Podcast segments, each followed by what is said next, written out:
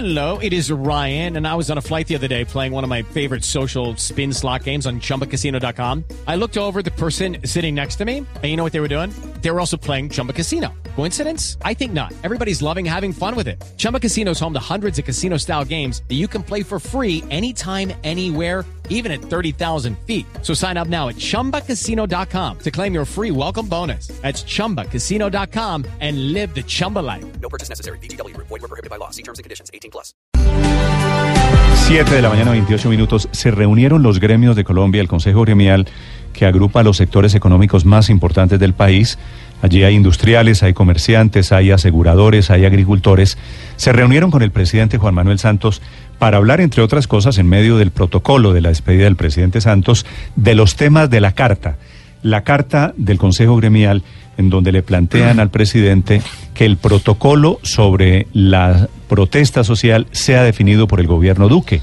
Ese protocolo de las protestas y de la indignación social está a punto de ser reglamentado vía decreto por el eh, saliente gobierno del presidente Santos. El doctor Jorge Humberto Botero es el presidente del Consejo Gremial de Colombia. Nos acompaña en este momento. Doctor Botero, buenos días. Muy buenos días, Néstor. En realidad los temas son dos. Es el protocolo para la atención de la protesta social y la definición de la denominada línea negra, o sea, el conjunto de los territorios sagrados en la Sierra Nevada de Santa Marta. En la reunión de ayer no tuvimos ocasión de discutir estos temas con el presidente. Él quería hacer un, un informe final frente a los empresarios de su gestión en las áreas económicas y empresariales.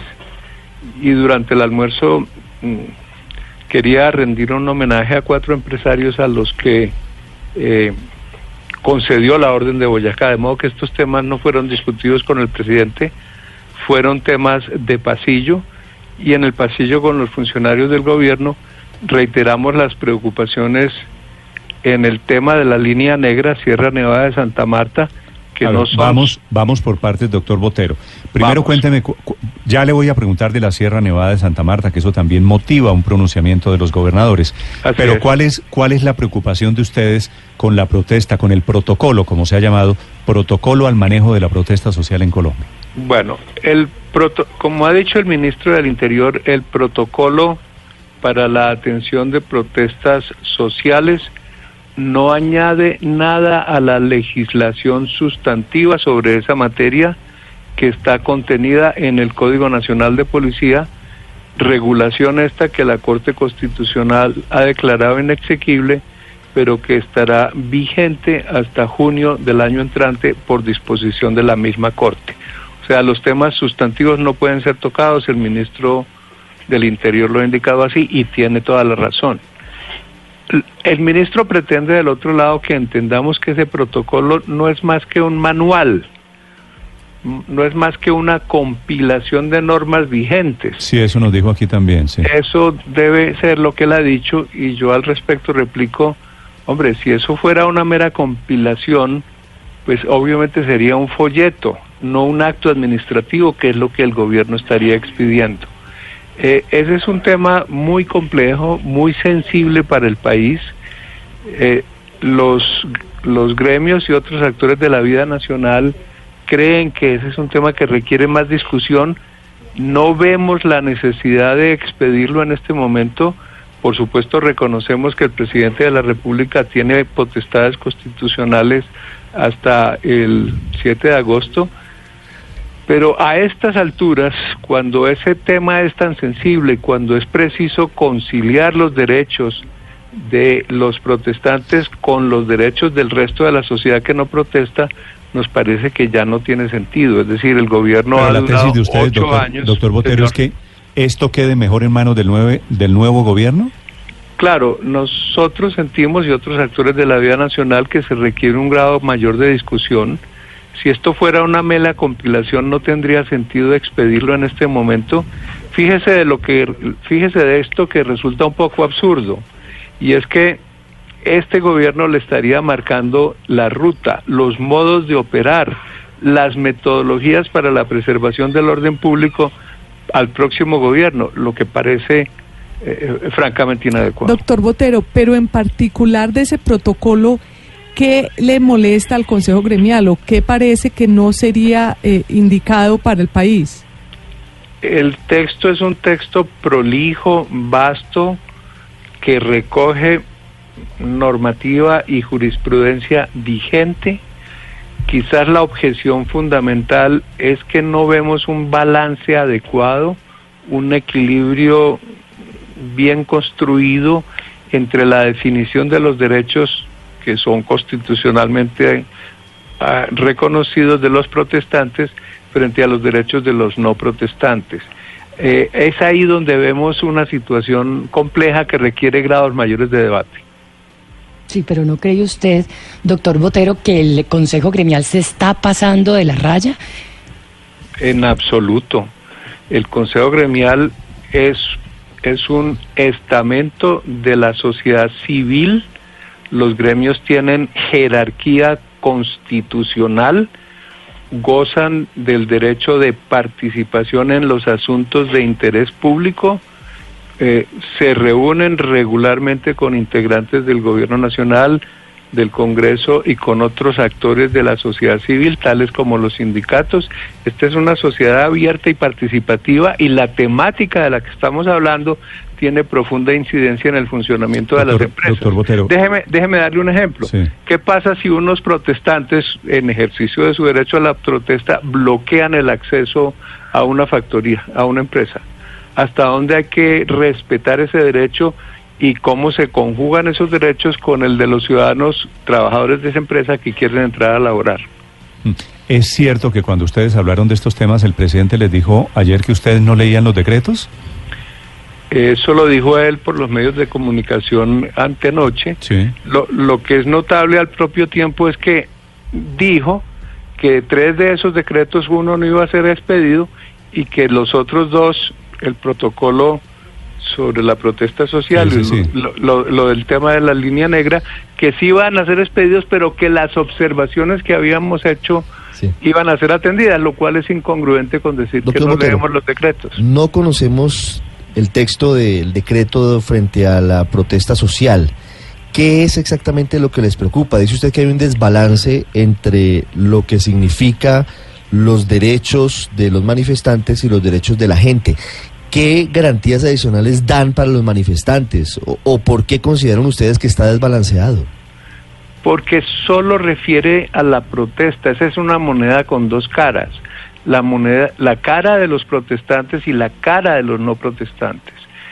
Entonces la regulación o, protocolo, como lo ha llamado el gobierno, debería regular ambas materias con el cuidado suficiente. El conjunto de las observaciones que yo he recibido como presidente del Consejo Gremial de un conjunto de gremios y de otros actores de la vida nacional es que allí no se logra un balance suficientemente equilibrado. Sí, doctor Botero, si ustedes, si el decreto no ha salido, si ustedes desconfían del gobierno Santos tanto para pedir que no haga nada, que ya deje en manos del nuevo gobierno, ¿Qué tiene el nuevo gobierno que sí les hace confiar? Pues unos, pues que no tiene la, extremada prisa que tiene el gobierno del presidente Santos. Y yo no lo pondría en términos de confianza porque suena brusco decirlo así.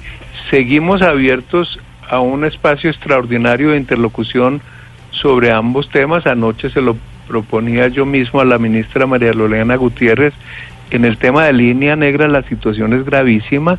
Los cinco gobernadores de la zona, Guajira, Cesar, Magdalena, Bolívar, han expresado en carta pública conjunta sus preocupaciones. Las cámaras de comercio también lo han hecho.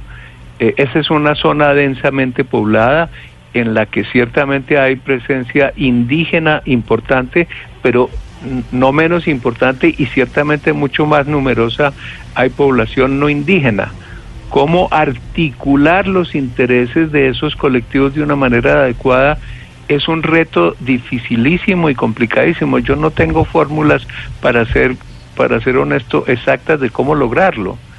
Eh, pero fíjense, fíjense la magnitud de esto. Se definen 340 y tantos puntos eh, sacros por distintos tipos de motivos de esas cuatro comunidades indígenas y luego en una línea negra o imaginaria se unen esos puntos en un polígono y esa zona es sagrada. Una zona sagrada mucho más vasta de la que hoy existe. Le doy un ejemplo de las implicaciones que eso tiene. Sí. La ciudad de Valledupar queda dividida en dos segmentos, uno indígena y otro no indígena. ¿Cómo concilia usted el funcionamiento de esas comunidades que en el caso de Valledupar es pre- predominantemente no indígena y en todo caso no tribal con los derechos Pero- de los indígenas que están en la sierra? Doctor Botero, no tengo respuesta. ¿qué tiene que ver el Consejo Gremial en ese tema? Pues que ah, tiene en que ver, qué- le, do- ¿En le qué yo- afecta, en qué los afecta eso a los empresarios? ¿Cómo afecta? Dicen ustedes, hablan de la competitividad. Ese, ese decreto que efectivamente redefine el territorio ancestral de unos pueblos indígenas alrededor de la Sierra Nevada de Santa Marta, le pregunto, ¿y ustedes qué pintan ahí? le doy una, un ejemplo como le acabo de dar otro.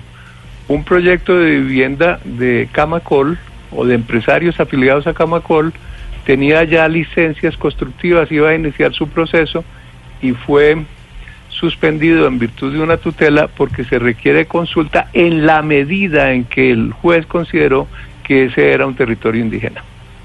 Pero en Valledupar, doctor Botero. En Valledupar, sí, exactamente en Valledupar. Sí, y fuera de vivienda, ¿qué otros proyectos económicos o productivos o de gremios resultan afectados? Hay preocupaciones en los sectores agrícolas, en los sectores de minas y energía, eh, preocupaciones que han recogido los ministerios de defensa y minas eh, y energía por escrito en cartas dirigidas a su colega del Ministerio del Interior. O sea, la situación es verdaderamente compleja. El gobierno debería abrir unos espacios extraordinarios de, conciliación, a ver si, si como lo hemos pedido se aplaza para que haya mayor tiempo en hacer esta, eh, esta regulación o se procede, si se llegare a acuerdos sobre lo fundamental, adelante en la expedición ¿Cómo de ese están, decreto cómo están las cosas, doctor Botero, con la ampliación de esos territorios, con la redefinición de eso que se llaman territorios ancestrales? ¿Eso ejercería o funcionaría allí como un principio de extraterritorialidad? Pues de convivencia en el territorio, que es lo que la Constitución establece entre autoridades indígenas y no indígenas. Mm, La verdad es que hay, lo, lo decía, no sé si, no sé si en esta entrevista o en otra, hay toda una carga de obligaciones contenidas en tratados internacionales, hay unos principios constitucionales que hay que respetar, hay una jurisprudencia que apremia al gobierno a moverse en esa dirección. Lastimosamente el gobierno del presidente Santos pues está com- completando sus ocho años de periodo y no y, y pretende concluir ese proceso en los pocos días que le faltan. Esa es la situación compleja y coyuntural, pero más allá de la coyuntura ahí hay una problemática muy En compleja. territorio, en hectáreas, ¿de cuántas hectáreas estamos hablando No alrededor sé, de la Sierra no lo- Nevada? no lo sé, pero mire el precedente. No, s- no, es, no es la Sierra Nevada de Santa Marta la única parte del territorio nacional donde hay comunidades indígenas organizadas en torno a resguardos. Hay otras en otras partes del territorio nacional que también deben tener, eh, o sin duda tienen territorios sagrados que se podrían unir en polígonos o en líneas perimetrales para protegerlos y conservar y, y- y ma- y mantener o expandir la jurisdicción indígena en esos Mm. O sea, territorios. ¿usted cree que lo mismo que pasó con, con los aruacos y los cogis y los cancuamos alrededor de la Sierra Nevada podría pasar, qué sé yo, en el Cauca o en el En el departamento de. Guainía? Por supuesto que sí. Bajo las, mismas, mm. bajo las mismas reglas constitucionales. Eh, en realidad el problema es muy complejo. En el, gobierno nacional no está en esto por capricho.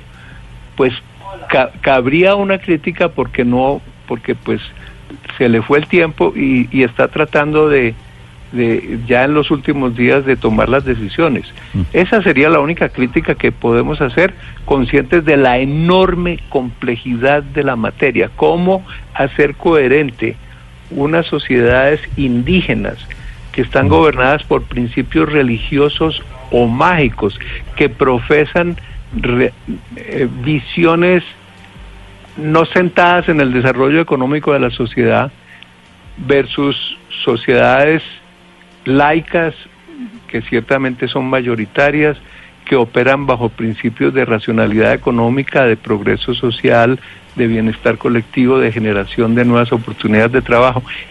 Los principios que están en la Constitución están muy bien, pero lo que yo percibo en este momento es la enorme dificultad de hacerlos congruentes. Mm.